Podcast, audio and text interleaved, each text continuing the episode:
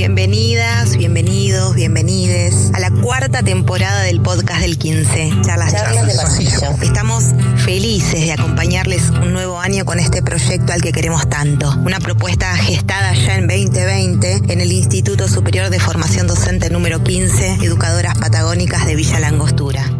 Semana a semana dialogaremos sobre temas de actualidad del ámbito educativo que atraviesan las aulas y a la sociedad toda. Podés escucharnos por FM Andina y en nuestro canal de Spotify. Además, te invitamos a seguirnos en nuestras redes y enterarte de todas las novedades. Ahora sí, acompáñanos a compartir un nuevo episodio de Charlas de Pasillo. Charlas de Pasillo.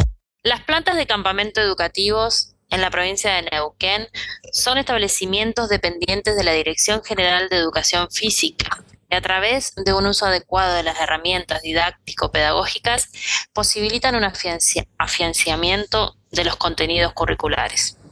En estas plantas radica la importancia de las experiencias concretas, ya que los recursos educativos se tornarían relativamente pobres ante la ausencia de un ámbito de estas características. Desde esta perspectiva, se comprende como básico que se dediquen esfuerzos para que no perdamos contacto con la tierra, con sus ritmos naturales, con sus estaciones, con su belleza, con sus enigmas, permitiendo que nos invada de un modo íntimo y particular recordándonos que existen otras formas de vida. En el sistema educativo neuquino, en el área de educación física, la actividad de vida en la naturaleza ocupa un espacio importantísimo, integrado a otras disciplinas con el propósito de aportar al desarrollo de un individuo más independiente, solidario, respetuoso del medio ambiente y de su cultura. En el sistema educativo neuquino funcionan plantas de campamento educativos ubicadas en diferentes lugares de la provincia, en los que es posible un trabajo en conjunto con las demás instituciones educativas. La labor que los docentes realizan se potencia al desarrollar contenidos referidos al medio ambiente en las plantas de campamento. Estas son algunas palabras eh, sacadas de la página del Consejo de Educación de la provincia de Neuquén de las plantas de campamento. Y con estas palabras de Guillermina damos inicio a una nueva edición del, podcast de Charlas de Pasillo. Bueno, edición invierno, fin de invierno, este, realmente eh, siempre, siempre contentos de, comenzar este, eh, una, una nueva edición. Buen día, Guillermina, que ya la escucharon de la audiencia. ¿Cómo estás?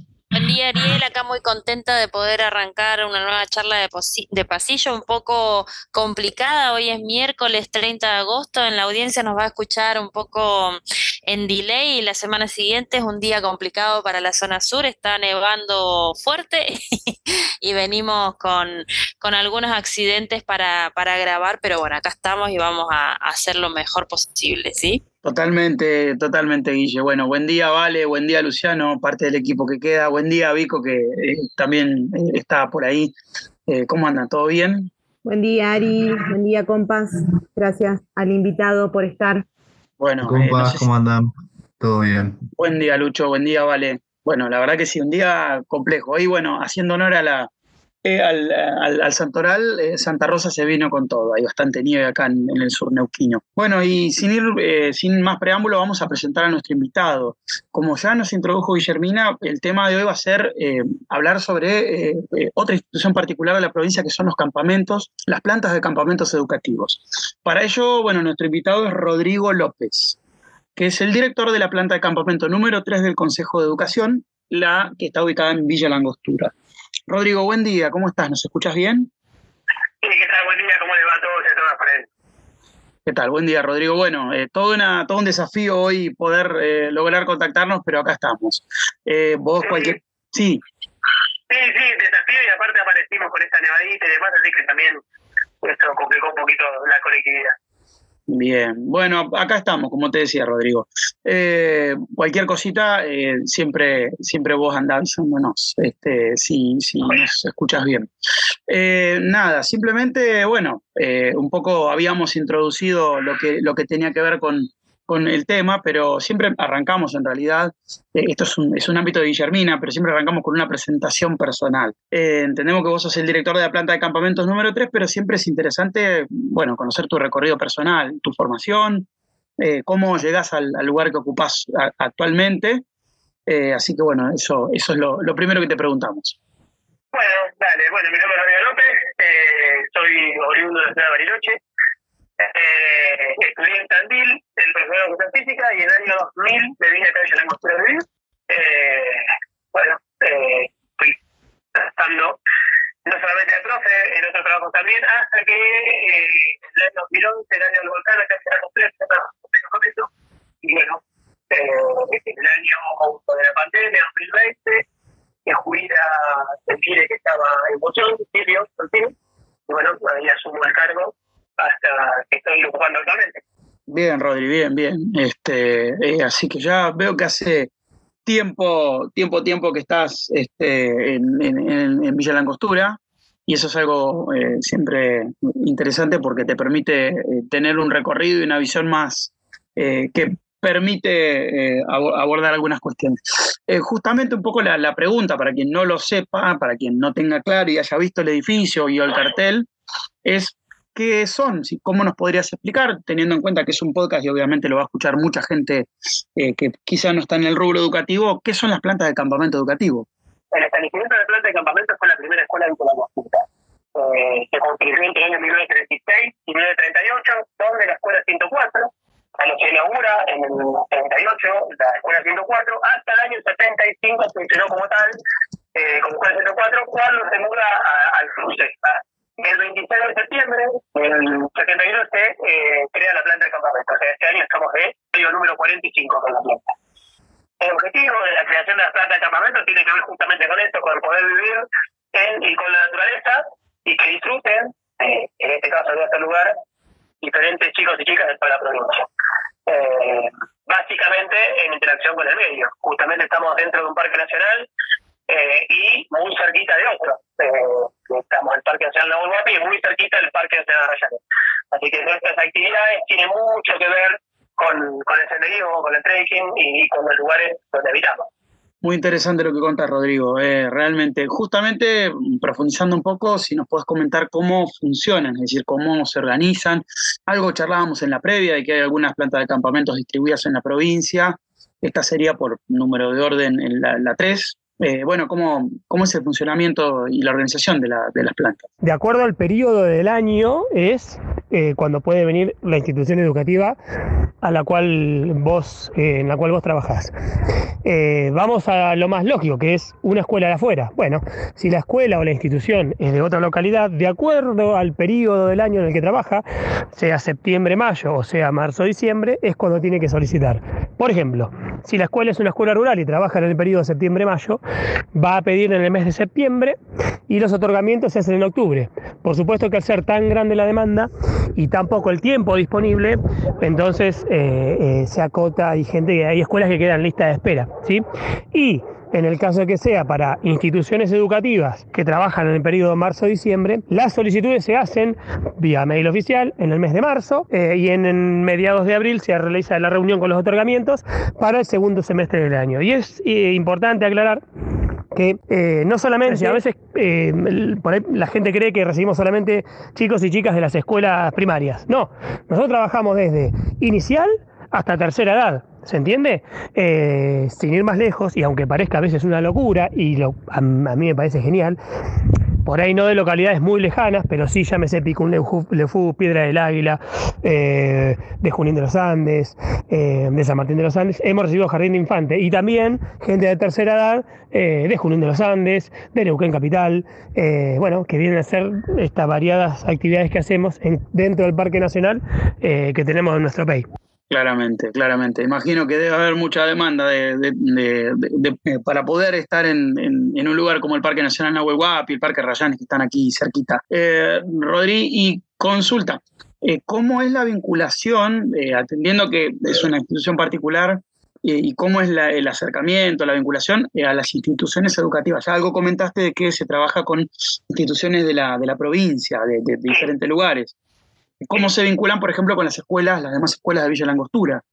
Mira, normalmente eh, al iniciar el ciclo lectivo, eh, con las escuelas de la localidad hacemos una reunión ofreciéndoles todo lo que nosotros tenemos dentro de nuestro país eh, y las fechas que eh, destinamos para las escuelas de la localidad. Eh, con respecto a las escuelas que no son de la localidad, lo manejamos vía virtual, vía mail, con información que, tenemos de instructivo y actividades y demás. Y con de la provincia mayormente conocen porque han venido o porque por ahí pasa que suelen venir al puerto a caminar, ven esto, ven que dice planta de campamento, se acercan, preguntan, y bueno, se llevan información, mail y demás, y ahí estamos contactados. Que es la forma en la cual llegamos a la comunidad eh, bueno, eh, ahí Guillermina tiene para hacerte una consulta, Rodrigo. Cualquier cosita, avísame si, si escuchas bien, si no, yo te, te, la vuelvo a realizar. No, más bien es para charlar un poco, dialogar entre nosotros también sobre lo que venimos hablando para quienes nos escuchan desde otros lugares y han escuchado que se pueden buscar también otros programas. La, la semana anterior estuvimos hablando con con Roberto sobre un poco el, lo que son em, los CEF, los Centros de Educación Física en la provincia de Neuquén, y estuvimos hablando sobre ese esa función ¿no? de esa institución que depende del Consejo de Educación, que es pública, que es gratuita y que es un acceso a la población en general, no solo a, chicos y chicas que van a las escuelas, a em, hacer actividad física. Y el año pasado habíamos estado hablando también en otro podcast eh, con Cintia Carroza, si no me equivoco el apellido, no recuerdo bien, em, sobre em, también la importancia de la formación integral de la persona y de, las, de, lo que implica ¿no? esto de, tener acceso a la actividad física, hacer deporte. Entonces, en ese sentido, para, para unir un poco con esas charlas, me parece interesante un poco em, esta posibilidad que tiene la, provincia de Neuquén, ¿no? El consejo, que, este, este, detalle de que las plantas de campamento pertenezcan al Consejo de Educación y que son espacios en los que se puede acceder de forma gratuita, ¿no? Que, por ejemplo, estudiantes de todas las de toda la provincia, de la confluencia o de otros lugares puedan viajar y, e estar en esos lugares. Digo, ¿cuáles son las ventajas o las posibilidades que da esto a la, a la población, ¿no? A, la, a chicos y chicas de diferentes escuelas mayormente el resto de las provincias tienen plantas públicas gratuitas del Consejo Provincial. ¿sí? Eh, si es eh, estamos acá a 80 kilómetros, de hay, eh, son privadas. Bueno, acá las son públicas. La verdad que en cuanto a eso, no he pedido que eh, lo que es educación es público en el país, porque quizá algo más hay. Pero lo que nosotros tenemos conocimiento que nos han contado, bueno, y, y, y de repente eh, para disfrutar. Y las tiene distribuidas en diferentes partes de la revista. Y está buenísimo, porque nosotros estamos dentro de un parque nacional y por ahí, por el lugar en el que estamos, la impronta que le damos de acuerdo al lugar. Pero después hay otras como la de Quitún, eh, la de Cerro Leones, que está buenísima y por el lugar en que están, eh, quizás no están dentro de un parque nacional, pero sí tiene actividades, tenemos, por ejemplo, el eh, que también está buenísimo. Eh, y si vas al norte, aquí está en la Matancilla, y que tiene eh, una actividad de turismo donde está la primera escuela de la provincia. Todas estamos dentro de un medio donde podemos hacer un montón de actividades que tienen que ver con la historia del lugar, con la historia de la educación y con la actividad física, que también nomás en un momento tan necesaria para todos. Es muy interesante lo, que mencionas, Rodri, porque es un es una cuestión más eh, que, bueno, que aporta al, rol y a la importancia que tiene la educación pública en, esto, en esta cuestión, específicamente en el vínculo, eh, en el vínculo con lo que tiene que ver con la, con, la naturaleza, ¿no? Especialmente. Eh, y la verdad que el, trabajo conjunto siempre, siempre es importante. Y nada, destacar el rol de la, de la escuela pública en, en el acercamiento, que aunque a veces ocurre que vivimos en un entorno natural, eh, no siempre están dadas las condiciones para que los niños, las niñas, las niñeces en general, las infancias, puedan eh, acercarse a la naturaleza desde algún lugar más institucionalizado, más formal y con, y con conocimiento, es decir, pudiendo acercarse, aprendiendo, incorporando prácticas sustentables, de respeto a la naturaleza y, con el sentido educativo. Ahí Guillermina hacía, hacía un, eh, resumen de, bueno, de lo que habíamos abordado en el podcast, que eh, sobre este tema. La semana pasada dialogamos con Roberto Carrasco, que es eh, secretario del instituto, pero además también es profe de educación física y abordamos el tema de los centros de educación física, que es otra institución muy particular de, nuestra provincia. Bueno, a ver, mira, nosotros dentro del Consejo Provincial de Educación está la rama de, educación física, ¿sí?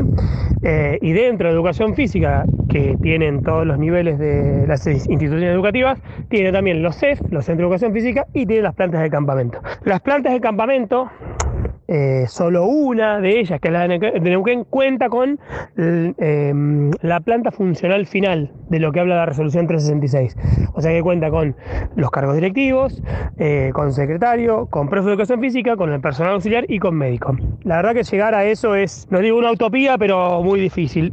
Debería llegar, deberíamos todas las plantas poder llegar a tener eso. Bueno, muy interesante lo que estamos escuchando. Tenemos algunas complicaciones de conexión, así que lo que vamos a hacer es un poco eh, aprovechar para preguntarle ahí también a, Rodrigo lo que, quiénes forman parte de, la planta de campamento, quiénes, quiénes son, eh, a partir, aparte de él, que es profe de educación física, quiénes más forman parte, y bueno, eh, qué, qué, importancia tiene también en términos de formación docente, ¿no? Nosotros somos profes y, compañeros todos de, la formación docente en primaria y algunas carreras en secundaria que hay en el ISF de 15. Entonces, bueno, qué, qué, qué importancia tiene, eh, por ejemplo, la existencia de estos campamentos? Porque yo que soy de la, de la zona de la confluencia, siempre recuerdo eh, este, esta, existencia de los campamentos como la posibilidad que tienen las maestras, las profes de educación física, los profes, de llevar a los chicos y a las chicas a un campamento, un norte de un día, de dos días, acá en Neuquén Capital, por ejemplo, eh, de otras localidades, y cuando ya avanzan en otros grados se van a Villa Costura o se van a, otros lugares, ¿no? Donde están las plantas de campamento que nombraba ahí, que son ocho. Entonces yo digo, bueno, ¿cuál es la importancia para quiénes, quiénes, quiénes más trabajan con él y cuál es la importancia de estas plantas de campamento para la formación docente. En lo que a mí respecta nuestra institución, que es la que puedo hablar porque es en la que trabajamos, somos ocho personas, tenemos cuatro auxiliares de servicios, eh, que la verdad que si conocen todos ustedes la planta y si algún día pasan por ahí, los invitamos a que pasen, a que la conozcan. Eh, es un edificio histórico, lo hablamos en un momento de la nota, eh, y se mantiene en perfectas condiciones. Aparte está considerado, como lo hizo Bustillo, está considerado patrimonio histórico-cultural. No se pueden hacer modificaciones, eh, salvo por el uso eh, y bueno, el que se haya roto algo justamente por el buen uso de la, del establecimiento. Eh, así que bueno, contamos con cuatro auxiliares que la verdad que es para sacar el sombrero, tienen un sentido de pertenencia por el lugar que es maravilloso. Y tenemos dos profes que ocupan tres cargos, que son Jimé Mogio y Águeda Borrelli, que es para sacar el sombrero porque realmente tienen también eh, lo mismo, unas, mucho entusiasmo, muchas ganas, muchas ganas, estudian, se capacitan. Eh, no todos los profes que hemos trabajado, y en esto hablo por mí, cuando empecé en la planta de campamento había senderos de mi lugar, de Villa Langostura, que no conocía, bueno, y los vamos conociendo.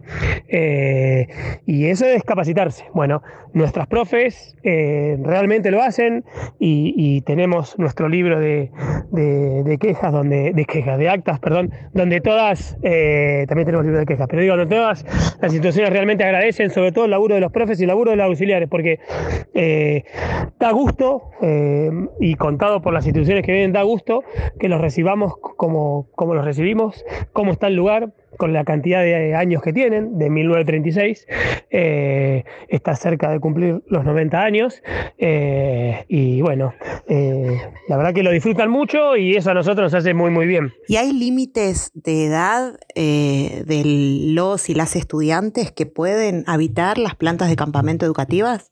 No tenemos un límite de edad, ¿sí? Lo que sí tenemos diferentes tipos de actividades que son de baja, de mediana y de alta intensidad. Eh, cuando nosotros hacemos los otorgamientos a las instituciones educativas enviamos un instructivo y un power con imágenes y las actividades que hacemos eh, y ahí el profesor de educación física de la institución planifica de acuerdo a eso y de acuerdo a la edad que trae, ¿se entiende? Eh, por supuesto que estamos en constante contacto con el profe o con la escuela para darles una mano con la, planificación, porque suele pasar que no han venido a la planta, no conocen los lugares, entonces a veces planifican o pueden planificar algo que es de alta intensidad para niños de primer ciclo. Entonces nosotros les damos una mano con la, con la planificación, pero no, lo que hacemos es adecuar eh, las actividades de acuerdo a la edad eh, que se en la institución. Y para finalizar, Rodri, siempre intentamos reflexionar juntos y juntas en relación a este rol que ocupamos tan relevante de eh, colaborar en la formación de docentes que van a estar a cargo eh, en un futuro cercano a cargo de estas niñeces e infancias que habitan estos espacios que ocupamos. Y mm, un poco eso, más que pregunta, es invitar o, pedirte si, si podés dejarnos alguna reflexión en relación a estos estudiantes de nivel superior que serán este, futuros profes, futura, futuras profes y maestros y maestras que van a trabajar en forma articulada junto a ustedes para tratar de, nada, de potenciar estos espacios. Eh, bueno, vale, mira, a ver, la realidad es que desde muy chiquito, y hablo en lo personal, eh, yo quería ser profe de educación física. Yo eh, admiraba a mi profe Gaby de la primaria y a mi profe Gaby también, pero Gabriel del secundario, y yo quería ser como ellos. Y la realidad, bueno, hemos trabajado muchos años juntos, que, el, laburo, digamos, a ver, cuando vos laburás eh, para el otro, y sobre todo en la educación, que es tan importante, pero no solamente dentro de la escuela, en la familia, en la calle, en la vida. Cuando vos trabajas para eso, las alegrías que te dan son inmensas. Yo soy un eterno agradecido a mi profesión, un eterno agradecido a mis alumnos y a mis alumnas que he tenido en todos estos veintipico de años de, docente. Eh, por supuesto que me he ganado la vida en otro momento, en otro momento de vida, no, no, no dando clases solamente, sino con otras actividades más, porque no me daba. Hoy puedo vivir de mi profesión, amo mi profesión, amo mi trabajo eh, y eso me parece que es un plus especial cuando estos chicos y estas chicas estudian y aparte, aparte de estudiar, le ponen el corazón y el amor y nada puede salir mal. Eh, nada, me parece que como reflexión eh, final eso está muy bueno. Así que les agradezco por haber invitado esta charla, a disposición de cada uno de ustedes para, cuando lo requieran.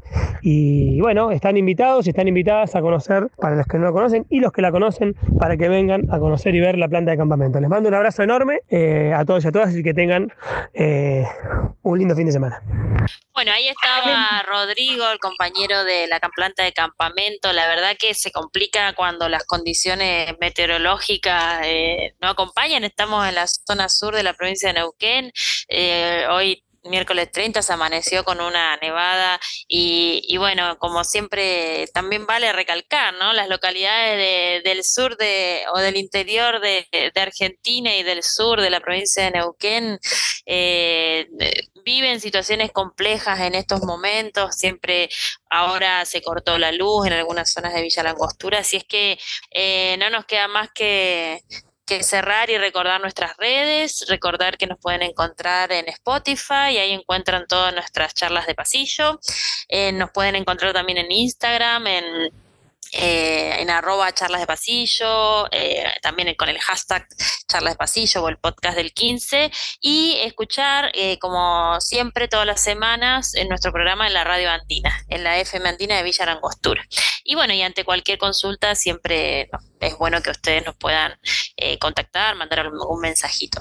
Le vamos a mandar un mensaje a Vico y a, Lucho. Lucho ahí también tuvo problemas de conectividad, así que estamos, estamos complicados, pero bueno, vale, no sé si tendrás alguna lectura, algún, algún cierre para, para hoy como siempre. Y saludo a Ariel, que, hoy se puso la 10 y, nos volvemos a, encontrar la, próxima semana. Bueno, un saludo, Guille. Gracias por, por el elogio y ahí eh, le, le dejamos la palabra a Vale.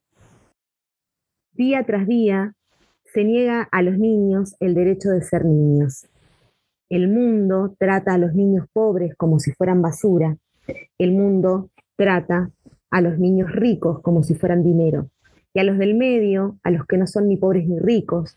El mundo los tiene bien atados a la pata del televisor para que desde muy temprano acepten como destino la vida prisionera. Mucha magia y mucha suerte tienen los niños que consiguen ser niños. Estas son palabras de Eduardo Galeano. Gracias.